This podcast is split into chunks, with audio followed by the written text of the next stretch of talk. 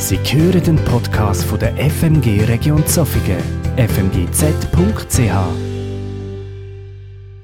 Ja, die Serie soll persönlich sein und ich möchte euch zuerst so ein bisschen Anteil geben, wie ich zu dieser Bibelstelle gekommen bin, wo mir eben Halt gibt. Vielleicht habt ihr es im digitalen Flyer schon gesehen, um welche Bibelstelle es geht. Vielleicht habt ihr sie schon gelesen und denkt, wie kommt der Messe denn auf die Bibelstelle? Und da gibt es halt eben eine Geschichte dazu. Ähm, ich habe in meinem Leben etwas immer wieder beobachten Ich habe ein Problem mit Führung, also nicht mit meiner Führung, sondern mit Führung von außen, wenn die nicht ganz meinen Vorstellungen entspricht. Ich meine, das an sich ist noch kein Wunder, das haben wir, glaube ich, alle irgendwo. Äh, einfach wenn da eine Führung ist und es passt irgendwie nicht so. Aber wer mich ein bisschen kennt, weiß vielleicht, dass das bei mir ein besonderes Problem könnte sein. Weil ich bin ja bekanntlich in vielerlei Hinsicht ein Perfektionist. Und ich würde sagen, ich bin auch ein Mann, der ziemlich klare Wertvorstellungen hat. Und wenn man Perfektion und klare Wertvorstellung miteinander koppeln, gibt es eine weitere Eigenschaft. Das ist die Eigenschaft der Besserwisserei. Die habe ich auch. und, und wenn etwas nicht so gelaufen ist, wie ich es mir vorgestellt habe, dann habe ich ein Problem gehabt, vor allem, wenn da eine Führung oder irgend, ja, eine Leitung war, das ist egal, ob das irgendwo im Beruf ist, in einem Ehrenamt, im privaten Umfeld, wenn da irgendeine Führung war, die mitverantwortlich war, dass es nicht so gelaufen ist, wie ich gedacht habe, es wäre gut. Ähm, man kann sich vielleicht vorstellen wie, der Samichlaus und sein Schmutzli, oder? Ich wäre der Schmutzli gewesen und da ist der Samichlaus und der hat es einfach nicht so drauf. Und ich als Schmutzli wüsste eigentlich, wie es gut wäre, wie es besser würde gehen. Und ich habe ein Anliegen dafür, dass es ein cooler Samichlausen oben ist. Der Samichlaus bringt es nicht auf die Reihe und ich, ich gehe fast ab und dann versuche ich einfach noch zu retten, was zu retten ist, oder? Also so ein bisschen hintendurch irgendwie noch zu den Kindern gehen und sagen, nein, der Samichlaus hat es ja schon nicht so gemeint, oder ich weiß auch nicht was. Einfach, das ist mir eigentlich so ein bisschen in dieser Art vorkommen. Und meine Grundeinstellung ist eigentlich nicht schlecht gewesen. Ich habe etwas positiv verändern. Aber es ist dann bei mir etwas passiert, was ich beobachten konnte. Das lange nicht gemerkt. Ähm, aber plötzlich ist es mir so wie, wie klar geworden.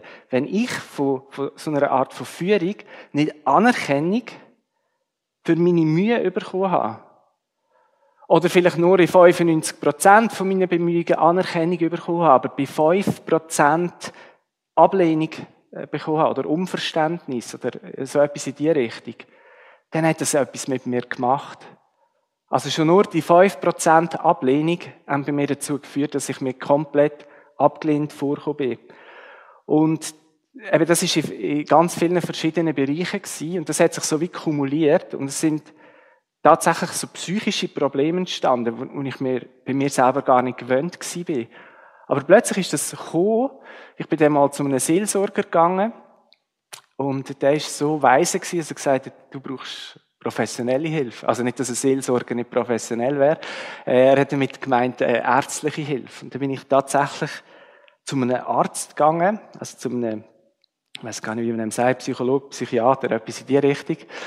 Und er war auch Christ und er hat mir nachher die Bibelstelle gegeben, die ich euch jetzt vorlese. Äh, Im Laufe dieser Therapie hat er mich auf die aufmerksam gemacht. Es ist der Vers 18 gewesen, im 1. Petrusbrief, Kapitel 2. Das ist der Vers, den er mir mitgegeben hat. Das ist noch lustig, oder? Manchmal braucht es nicht einen Prediger oder einen Pfarrer oder einen Seelsorger, sondern einen Arzt, der dich nachher auf eine Bibelstelle aufmerksam macht. Es muss nicht einmal ein Arzt sein, es kann ein ganz gewöhnlicher Mensch sein. Du selber kannst anderen Menschen helfen, indem dass du ihnen das Wort von Gott mitgibst ihre Situation. Äh, ich lese nicht nur den Vers 18, sondern ich gehe bis Vers 21. Das ist auch der Predigtext heute. Dort heisst es, oh, könnt ihr noch einblenden, hä? Und ich lasse ihn auch gerade einblenden, dass ihr immer mal wieder ein bisschen anschauen könnt. Ihr Sklaven, ordnet euch euren Herren unter und achtet sie. Dies betrifft nicht nur die Guten und Freundlichen, sondern auch die Unberechenbaren. Oder der Luther hat, glaube ich, wunderlich geschrieben, oder eine andere Übersetzung ist den Vertreten oder den Ungerechten. Denn es ist Gnade, wenn jemand Schweres geduldig erträgt und sogar zu Unrecht leidet. Das ist möglich, weil er weiß, dass er in seinem Gewissen Gott verpflichtet ist. Welchen Ruhm soll es euch denn einbringen, wenn ihr Unrecht tut und die Schläge dafür aushaltet? Aber wenn ihr Gutes tut und deswegen Leiden ertragt, dann ist das eine Gnade von Gott. Dazu hat er euch nämlich berufen. Denn auch Christus hat für euch gelitten. Christus hat euch ein Beispiel gegeben, damit ihr seinen Spuren folgt. Das ist der Vers. Ich lese nochmal den Vers 18, weil das der ist, wo mich so äh, angesprochen hat. Ihr Sklaven, ordnet euch euren Herren unter und achtet sie. Dies betrifft nicht nur die Guten und Freundlichen, sondern auch die Unberechenbaren. Das, die Stelle ist irgendwie so in mein Leben gekommen, wie ich es am Anfang gesagt habe, so, so ein bisschen wie eine Bombe. Die hat gerade mal alles ein bisschen platt gemacht und ganz viel Veränderung gebracht. Und das ist bis heute, es ist ja nicht so, dass von einem Moment auf den anderen alles klar war, sondern es ist ein Prozess, wo ich durchgegangen bin. Und der dauert an und der wird sicher bis zum Lebensende anhalten. Aber es, es hat wirklich so eingeschlagen, es hat sich angefangen, etwas in meinem Hirn zu verändern. Bis heute, wenn ich mich unverstanden fühle, wenn ich mich nicht ernst genommen fühle, wenn ich mich nicht wertgeschätzt fühle, wenn andere genau das Falsche machen, dann hilft mir der Vers enorm. So.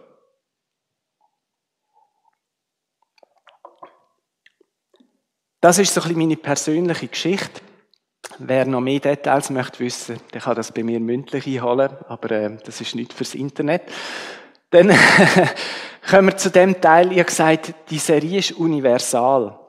Also das, was wir da lesen, die Stelle, die hat nicht nur mich angesprochen, sondern der Petrus hat die in eine ganz bestimmte Situation hineingeschrieben.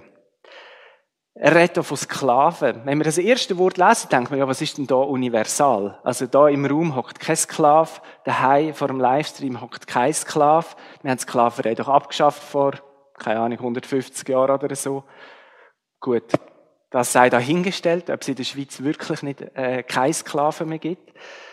Äh, zu dieser Zeit ist es auf jeden Fall normal gewesen, aber es gibt ja auch heute dass wir irgendeinen, eben etwas, jemanden haben, der über uns steht. Das heißt zum Beispiel ein Arbeitgeber oder Behörden, wo wir uns manchmal wie Sklaven vorkommen. Ja, wenn die sagen, wir dürfen nicht, dann müssen wir halt äh, folgen, oder?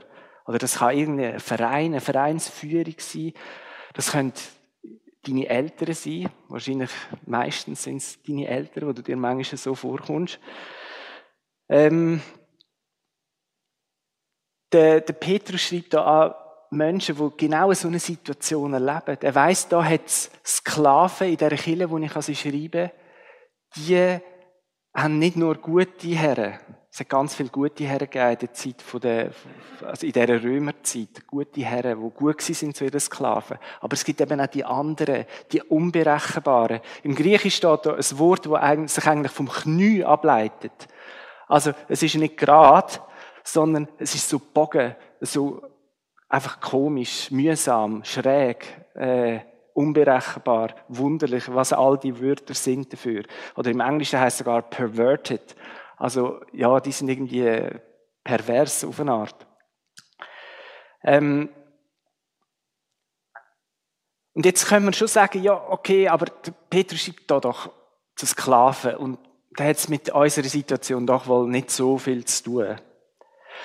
Aber was der Petrus da eigentlich macht, ist nichts anderes, als dass er ein Grundprinzip, ein Grundwert aus dem Königreich von Gott nimmt und der konkret anwendet auf die Situation der Sklaven zur damaligen Zeit.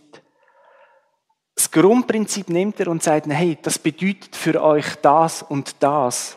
Und darum ist das eben universal. Es ist ein Grundprinzip vom Königreich von Gott, eine Grundhaltung. Und von wo nimmt der Petrus die Grundhaltung? Was ist seine Inspiration? Er nimmt sie von der Lehre von seinem Meister, von seinem Rabbi. Er nimmt sie von Jesus. Jesus hat die Lehre gelehrt in der sogenannten Bergpredigt Matthäus 5 bis 7 oder in der Feldpredigt Lukas 6. Dort hat er eigentlich gezeigt, was sind die Grundwerte vom Königreich von Gott. Und einer von diesen Grundwerten nimmt der Petrus da auf. Ich sage einige Zitate aus dieser Bergpredigt. Jetzt sagt Jesus, betet für die, die euch verfolgen. Tut denen Gutes, die euch hassen. Segnet die, die euch verfluchen. Schlägt dich einer auf die eine Wange, halte ihm die andere hin. Wenn dich einer bittet oder befiehlt, eine Sache Kilometer für ihn zu tragen, dann trägst du gerade zwei Kilometer. Und so weiter. Und es gibt so wie eine Zusammenfassung von all diesen Sachen, wo Jesus lehrt. Es ist das Grundprinzip von der Findesliebe. Vielleicht lieber daher. Liebet eure Feinde. Das ist das. Und das, was wir hier lesen, ist nichts anderes als eine Anwendung von dem Prinzip, liebet eure Feinde für die Sklaven vom ersten Jahrhundert. Und wir können genau das Prinzip nehmen und es auf unsere Situation anwenden. Dort, wo wir Mühe haben mit Führung, wo wir Mühe haben mit anderen Menschen. Wir können das so nehmen. Das ist der Grundwert vom Königreich von Gott. Und was der Petrus da sagt, ist, Jesus hat das Prinzip perfekt vorgelebt. Wo er den Weg gegangen ist ans Kreuz, hat er gezeigt, wie das praktisch aussieht, seine Finder zu lieben. Die letzten Worte von Jesus am Kreuz sind sie, Vater, vergib ihnen, weil sie wissen nicht, was sie tun. Er ist mit Vergebung auf den Lippen gestorben. Und das, was er gemacht hat, ist Vergebung gewesen. Er hat uns erlöst von unserer Schuld. Wir haben es in der Lobpreiszeit gehört bei dieser eindrücklichen Lesung aus dem Jesaja-Brief, wo der Petrus da übrigens nachher auch aufnimmt. Aber Jesus ist nicht einfach nur gestorben, um uns zu erlösen. Was heißt da nur? Das ist nicht der einzige Grund gewesen. Er hätte ja das vielleicht auch anders machen können sondern der Petrus sagt, er hat uns ein Beispiel abgeben. Er ist uns vorausgegangen. Wir können jetzt in seine Spuren folgen, in seine Fußstapfen gehen. Claudia und diesen letzten, wo es äh, so ein bisschen Schnee hatte, eine Schneeschuhwanderung machen, ohne Schneeschuhe. Und äh, das heißt, der Vorder ist immer wieder eingesunken, weil es hat zum Teil noch mehr Schnee gehabt, als man erwartet hat. Für den Vorder ein bisschen anstrengend, manchmal ein bisschen abenteuerlich, weiß nie, wie tief es geht. Und der, der hinten ankommt, also vor allem wenn es Claudia war, die leichter ist als ich, die hat eigentlich relativ easy können in meine Spuren folgen und ist eigentlich sicher gewesen, äh, in, in dieser Spur inne. Und das ist das Bild, das der Petrus da braucht. Wir können jetzt in den Spuren von Jesus wandeln. Er hat uns ein Beispiel gegeben, was es heisst, seine Finden zu lieben. Die Spur ist vortrampelt. Und wir können mit dem Blick auf ihn in dieser Spur gehen. Und für uns wird es leichter, den Weg zu gehen. Da kann man sich aber fragen, ja, hm, aber Findesliebe, das ist doch so etwas Unnatürliches, so etwas Unrealistisches, so etwas Unmenschliches vielleicht sogar. Dass wir, wenn es Jesus gemacht hat, wie sollen wir das machen? Wie sollte das funktionieren? Das geht doch nicht. Jesus ist der Sohn von Gott und Jesus ist das perfekte Abbild von Gott. Und Gott selber ist Findesliebe. Das heißt, Gott ist die Liebe und in dieser Liebe in ist auch die Liebe zu der Find. Findesliebe ist eine von diesen ausstechendsten Eigenschaften von Gott selber. Wenn Gott seine Finder nicht lieben würde, könnten wir nicht seine Kinder sein. Weil es heißt, Jesus ist für uns gestorben, wo wir noch finden, wo wir noch Sünder gewesen sind, wo wir noch getrennt sind von ihm, wo wir rebelliert haben gegen ihn, wo wir ihn abgelehnt haben, wo wir ihn mit, mit Worten und Taten eigentlich verwünscht haben. Du hat er uns geliebt und die Liebe hat dazu geführt, dass er Mensch geworden ist durch Jesus und uns eben am Kreuz erlöst hat. Und Gott hat nicht nur Jesus als sein Ebenbild. Gott hat jeden Mensch als sein Ebenbild geschaffen. Das heißt, in jedem von uns ist die Findesliebe drinnen. Jeder von uns hat die Fähigkeit, die Liebe zu den Finden zu widerspiegeln. Das ist in jedem von uns drinnen. Wieso fällt es uns also so schwierig? Es ist wie verschüttet. Es ist wie, wie kaputt gegangen. Das Böse hat es wie überwuchert und der Wert kommt eigentlich wie nicht so zur Geltung.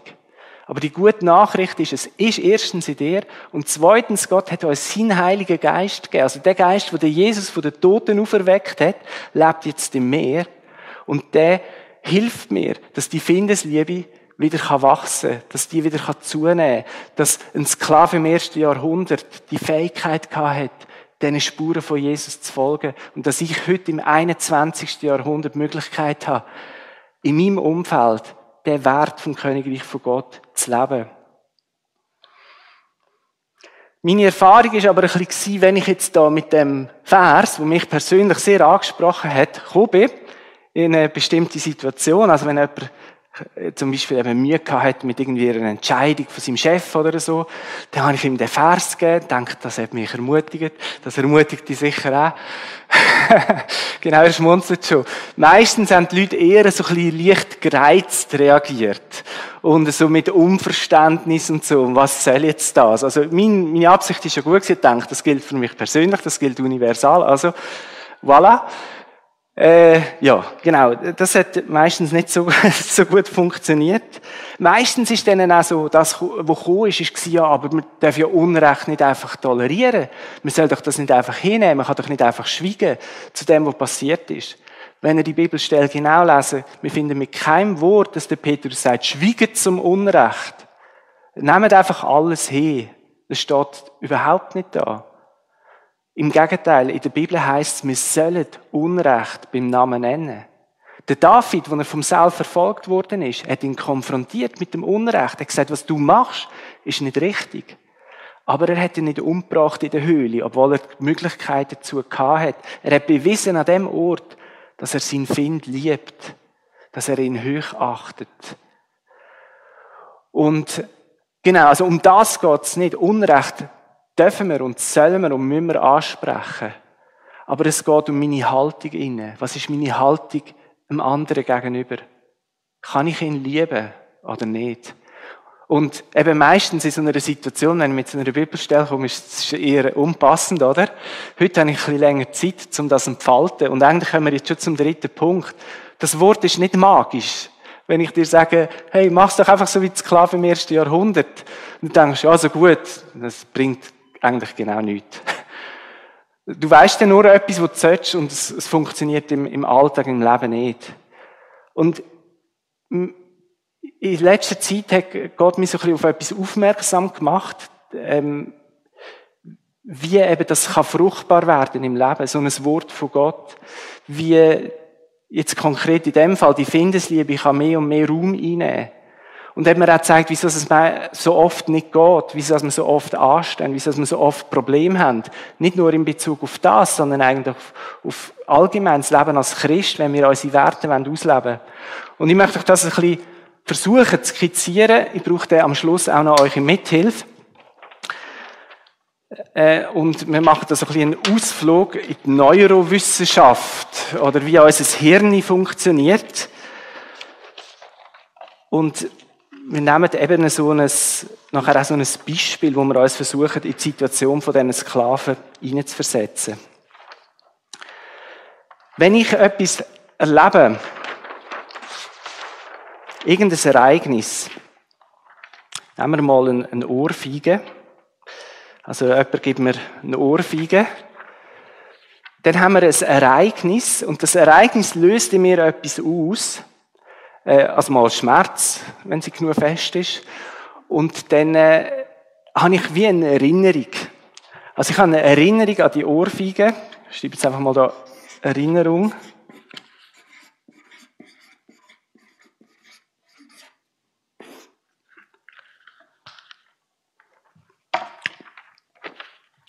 Und die ist da, solange es noch wehtut, ziemlich in meinem Bewusstsein. Und dann versurrt es vielleicht langsam. Und dann wandert die Erinnerung ins Unterbewusstsein. Jetzt ist aber der springende Punkt, dass die Erinnerung nicht allein ins Unterbewusstsein wandert. Der körperliche Schmerz lässt sie zwar zurück, aber was daran ist, was daran hängt, daran klebt, sind Emotionen. Und zwar je nachdem negative oder positive. Jetzt im Fall von der Ohrfeige würde ich mal behaupten, sind eher negative Emotionen, äh, die damit zusammenhängen. Zum Beispiel das Gefühl von der Ohnmacht, von der Demütigung, vielleicht auch von der Wut, äh, ja, irgendein so. Jetzt die Person, die mir die Ohrfeige gegeben hat, wenn ich die das nächste Mal sehe, die Erinnerung ist noch frisch, dann kommt die wieder rauf in mein Bewusstsein.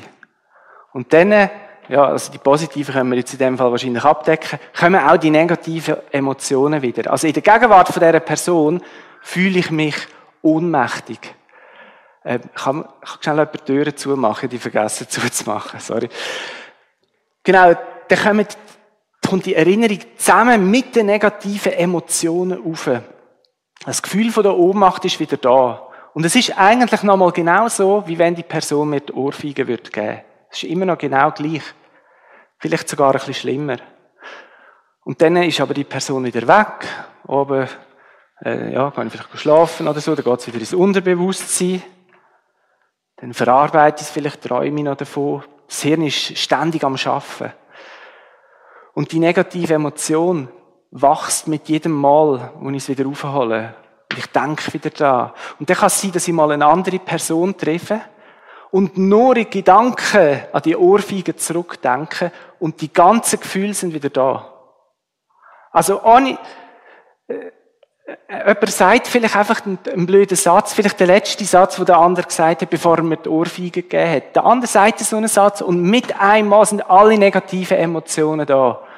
Und das ganze Gefühl von der Ohnmacht, von der Erniedrigung, aber auch von der Wut ist plötzlich da. Du weißt eigentlich gar nicht woher.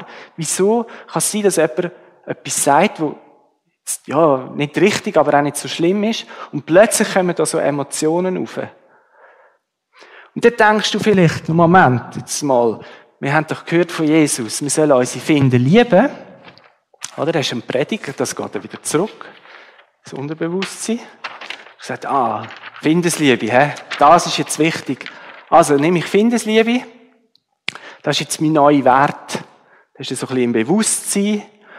Und dann nachher passiert wieder etwas und die Erinnerung kommt wieder rauf mit den Emotionen, die daran gehaftet sind.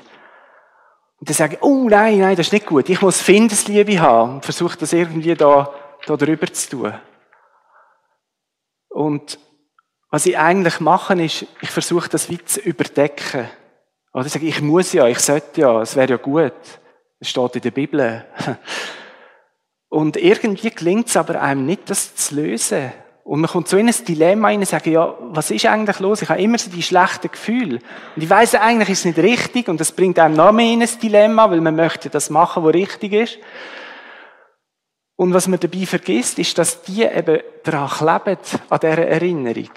Dann sagt man, okay, ich muss die Erinnerung jetzt einfach ablegen, ich muss das vergessen, ich es mit aller Kraft wieder zurückdrücken ins Unterbewusstsein. Das ist zwar noch schwierig, wenn du etwas ins Unterbewusstsein zurückdrücken dann bleibt es meistens noch länger da oben und noch, wird noch stärker. Und dann hast du wieder die Findesliebe und denkst, ja, mal im Alltag, doch, es funktioniert einigermaßen, dann kommt das blöde Zeug wieder rauf.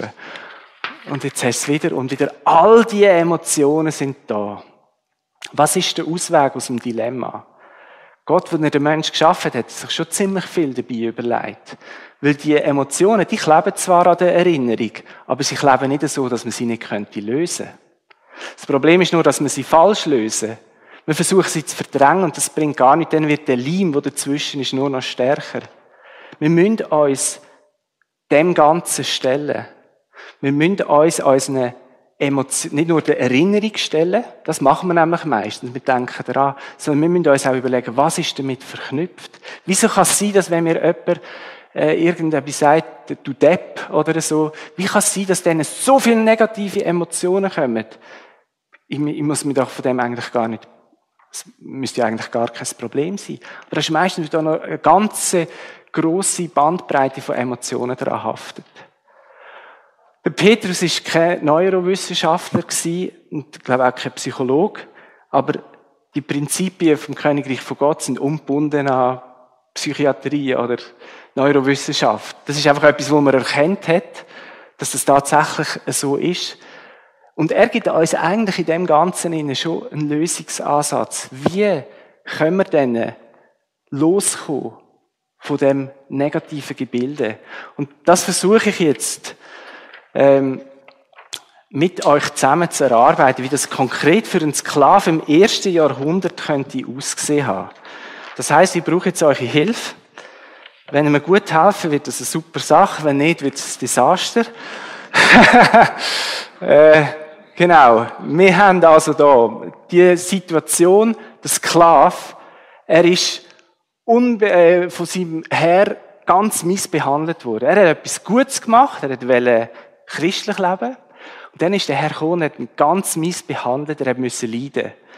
Und es gibt eine Erinnerung in ihm, wir können, ja, wir nehmen da einfach mal Stichwort, Stichwort ähm, Herr, Herr B, wie Herr Bös. Hä?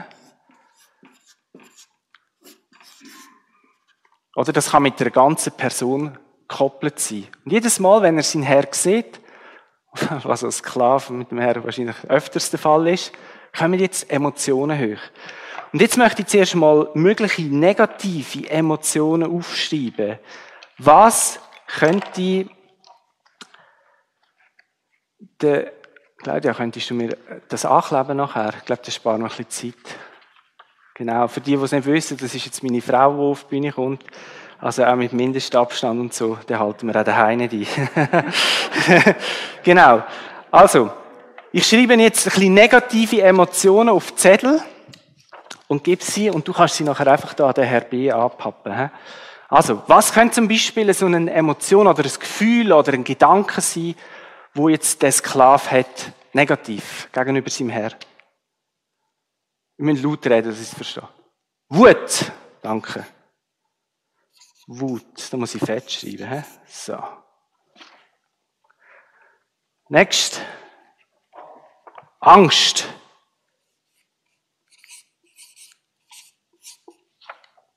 Fantastisch und schlimm, ja. Ne? Scham, Hass,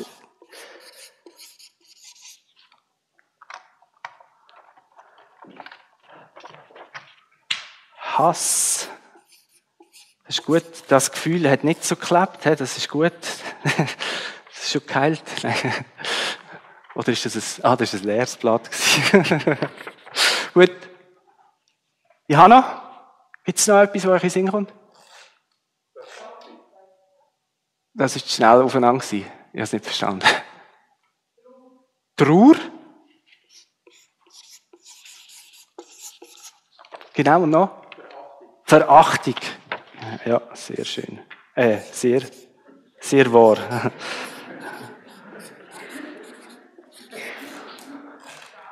Rache. Danke vielmals. Das wäre nämlich das, was ich am Schluss auch noch aufgeschrieben hätte. Einfach dem, wenn ich irgendeine Möglichkeit habe, dann zahle ich es dem heim. Hui ja, da hat der Sklave doch recht viel Zeug, das zusammengekommen ist. Und jetzt wandert das, oh, das ist gerade ganz angeklebt, oder wie? genau, er bringt es fast nicht mehr aus seinem Bewusstsein weg, weil er sieht den Herr jeden Tag. Genau, ah, da ist noch eins, genau. Jetzt kommt das runter. Das alles klebt an ihm. Jedes Mal, wenn er, wenn er ihn sieht, kommt die ganze Palette. Und der Petrus sagt, hey, wenn dir das passiert, dann habe ich einen anderen Weg, wo du kannst gehen. Dann habe ich andere Emotionen, wo du damit kannst anfangen verknüpfen. Aber das passiert eben nicht, nicht magisch. Da ist keine Magie dahinter. Es ist nicht einfach so, dass ich Petrus, weil ich Apostel bei dir jetzt das kann sagen und dann funktioniert das automatisch. Es ist nicht so. Sondern das ist eigentlich Knochenarbeit. Du Sklave musst jetzt das ganze Teil wieder in ins Bewusstsein holen. Weil nur im Bewusstsein, wenn wir uns dem stellen, werden die Verbindungen locker. Also das hat man effektiv neurowissenschaftlich herausgefunden, dass die Verbindung, die so stark ist, in dem Moment, wenn wir sie ins Bewusstsein holen, weich wird, wenn wir uns diesen Sachen stellen. Schauen wir nochmal den David an. Was hat er in den Psalmen gemacht? Er hat Gott sein Leid ausgeschüttet. Er hat gesagt, Gott, wie die mit mir umgehen, das das geht einfach nicht. Schau doch das Unrecht übernimm doch ähm, äh, richt du sie für das, wo sie mir antun. Er hat sein ganzes Leid Gott ausgeklagt. Er hat eigentlich wie, er ist sich dem wie bewusst worden, was die Emotionen sind, die Gefühle, die an ihm haften. Und er hat sie Gott angelegt. Und in dem Moment, wo er sie ausgesprochen hat vor Gott, sind die Sachen eigentlich wie, wie geschmolzen. Die Verbindung, die da so fest dran ist, wo man fast nicht wegbringt, wo man eigentlich kann übertünchen oder so, das ist wie weich geworden. Und in dem Moment, wo das weich wird, in dem Moment, wo du das Gott bringst, ist Platz da, dass neue Emotionen reinkommen können. Dass du dir neu kannst bewusst werden, was ist denn die Antwort von Gott auf die Sachen. Und wenn ihr jetzt die Stelle anschaut, oder euch einfach sonst jetzt von eurem Bibelwissen leiten was könnte denn für positive Emotionen kommen? Mit was könnte das ersetzen? Was wäre ein, ein, ein wie sagt man dem? Ein Stellvertreter eigentlich, wo ich kann sagen, hey, ich nehme jetzt die Scham, ich bringe sie Gott, sie wird weich vor seinem Angesicht, Berge schmelzen wie Wachs in der Gegenwart vom Herr, heißt es einem Psalm und etwas Neues kommt. Du hast schon etwas gesagt? Oder hat schon jemand etwas gesagt in irgendetwas? Genau, mit, mit der Person. Aber in was für einer Haltung? Also in einer Wut oder Barmherzigkeit, das passt zusammen, hä? Mit einer Barmherzigkeit das ansprechen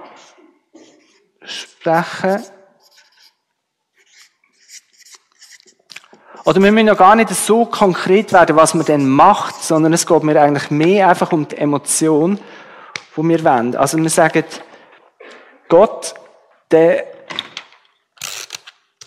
es ist so eine Wut in mir da, so eine Verachtung, aber ich lade die jetzt bei dir ab. Ich löse die Emotion vom Herr B. Und ich will ihm gegenüber barmherzig sein, weil du bist barmherzig mit mir. Und wir können es da dann eigentlich wie, wie drüber kleben.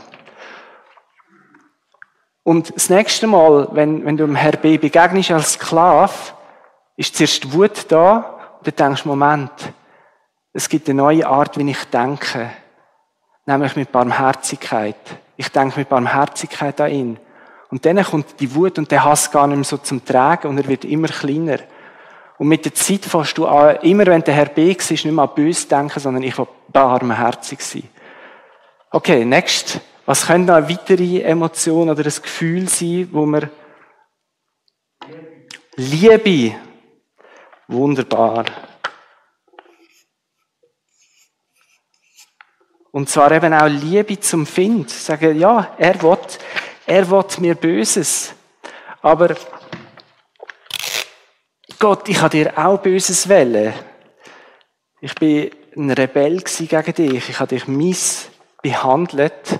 Aber du hast mir Liebe gezeigt. Und ich bin jetzt das Kind von dir. Und wie du vollkommen bist, will ich vollkommen sind. Ich will die Liebe weitergeben. Und ich tue die Rache und die Verachtung, die ich habe, eigentlich wie ersetzen. Mit Liebe. Ähm, dann geht es wieder ins Unterbewusstsein, es kommt wieder rauf und dann ist vielleicht der Drache plötzlich wieder ein bisschen grösser und dann gehe ich den ganzen Prozess nochmal durch und sage, nein, Liebe soll es sein. Weiter.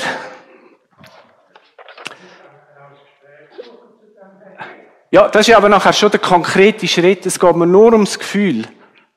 Das habe ich vorhin nicht verstanden. Erbarmen.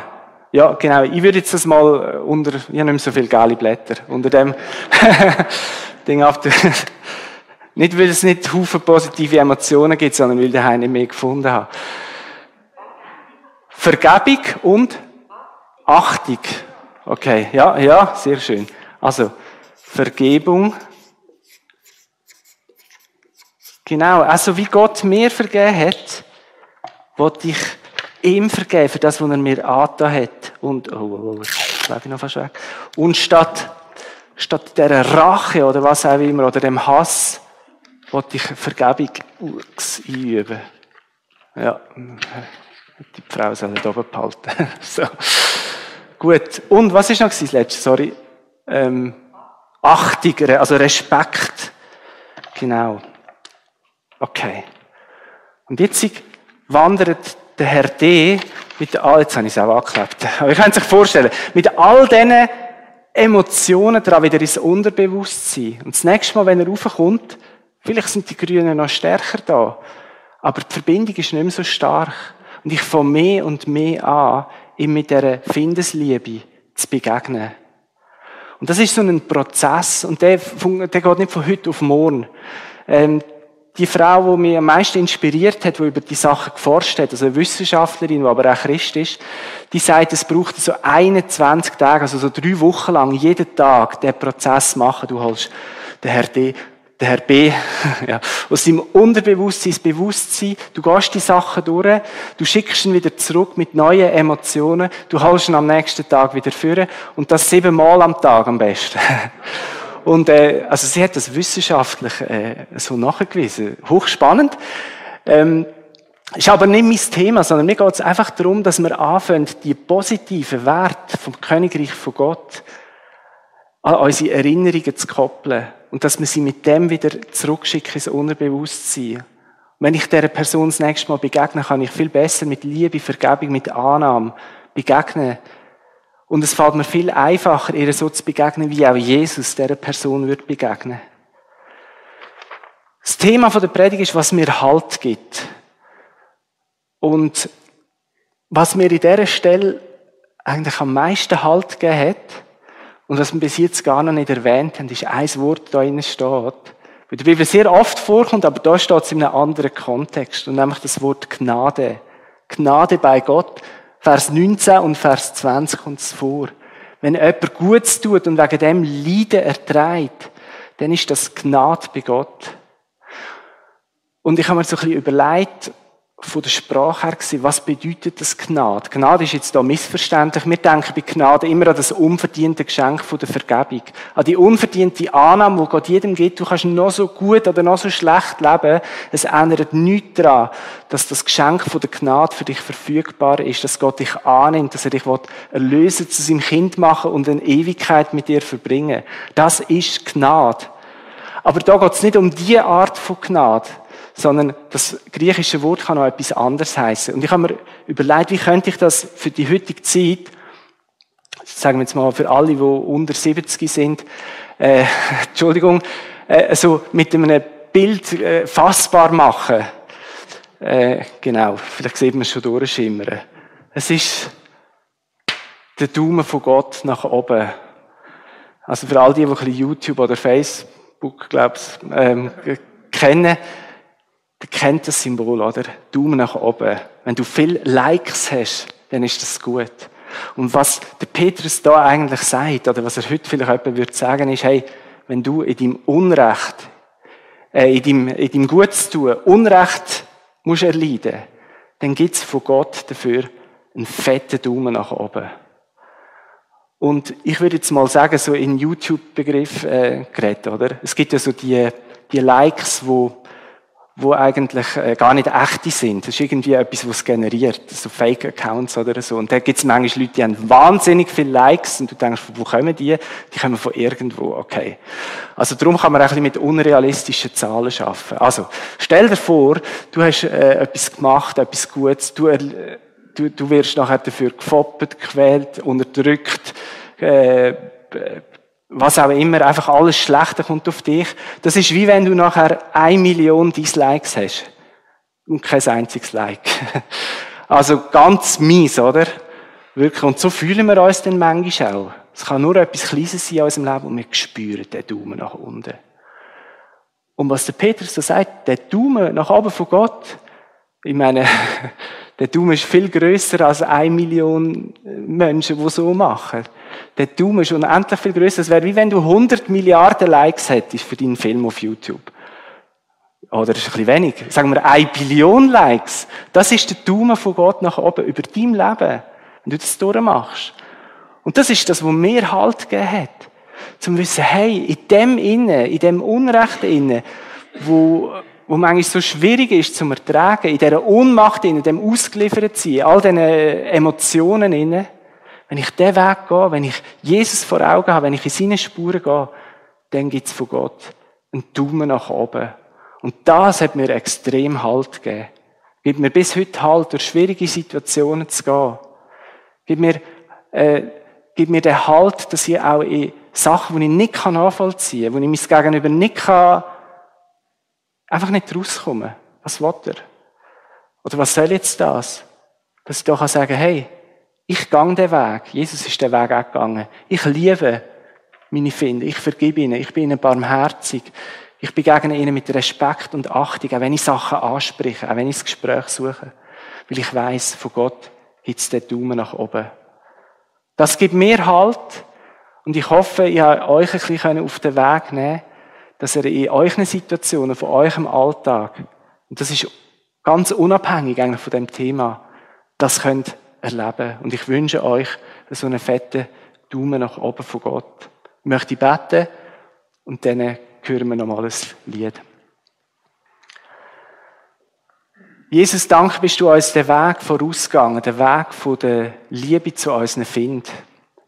Weil es in deinem Wesen ist, weil es so zu tiefst in dir ist, weil du uns Menschen so fest liebst. Und danke bist du den Weg, hast du den Weg vorgespurt, dass auch wir gehen können. Danke hast du uns deinen Heiligen Geist gegeben, der uns Kraft gibt, der uns die Einsicht gibt, wo uns Weisheit gibt im Umgang auch mit schwierigen Situationen oder schwierigen Leuten. Danke, dass du uns Kraft gibst, zum dir nachzufolgen, zum deinem Namen alle Ehre zu machen. Danke, dass du uns ermutigst mit deinem Daumen nach oben. Danke, dass wir Gnade finden bei dir, dass du mit einem freudigen Blick auf uns schaust. Und sogar dann, wenn es uns mal nicht gelingt oder wenn die negativen Emotionen wieder überhand nehmen, du, äh, du, du kommst nicht in Stress wegen dem. Du bist geduldig und barmherzig und gnädig. Und du gehst mit uns den Weg. Und ich bitte dir das auch für uns als Chile, für jeden einzelnen von uns, auch für alle, die im Livestream zuschauen, dass du uns in dem Weg einfach hilfst und näher bist, dass du uns Weisheit, Offenbarung schenkst, wo so wunde Punkte sind in unserem Leben, wo sie in unserem Leben dran ist, so, so die, die negativ behafteten Erinnerungen vorzuholen und dies Gute dran zu heften. Und wir sind so froh, dass wir auf dem Weg auf deine Hilfe rechnen können. Und wir beten dich an, Jesus, dass du den Weg gegangen bist, dass du uns erlöst hast, dass du uns liebst. Amen.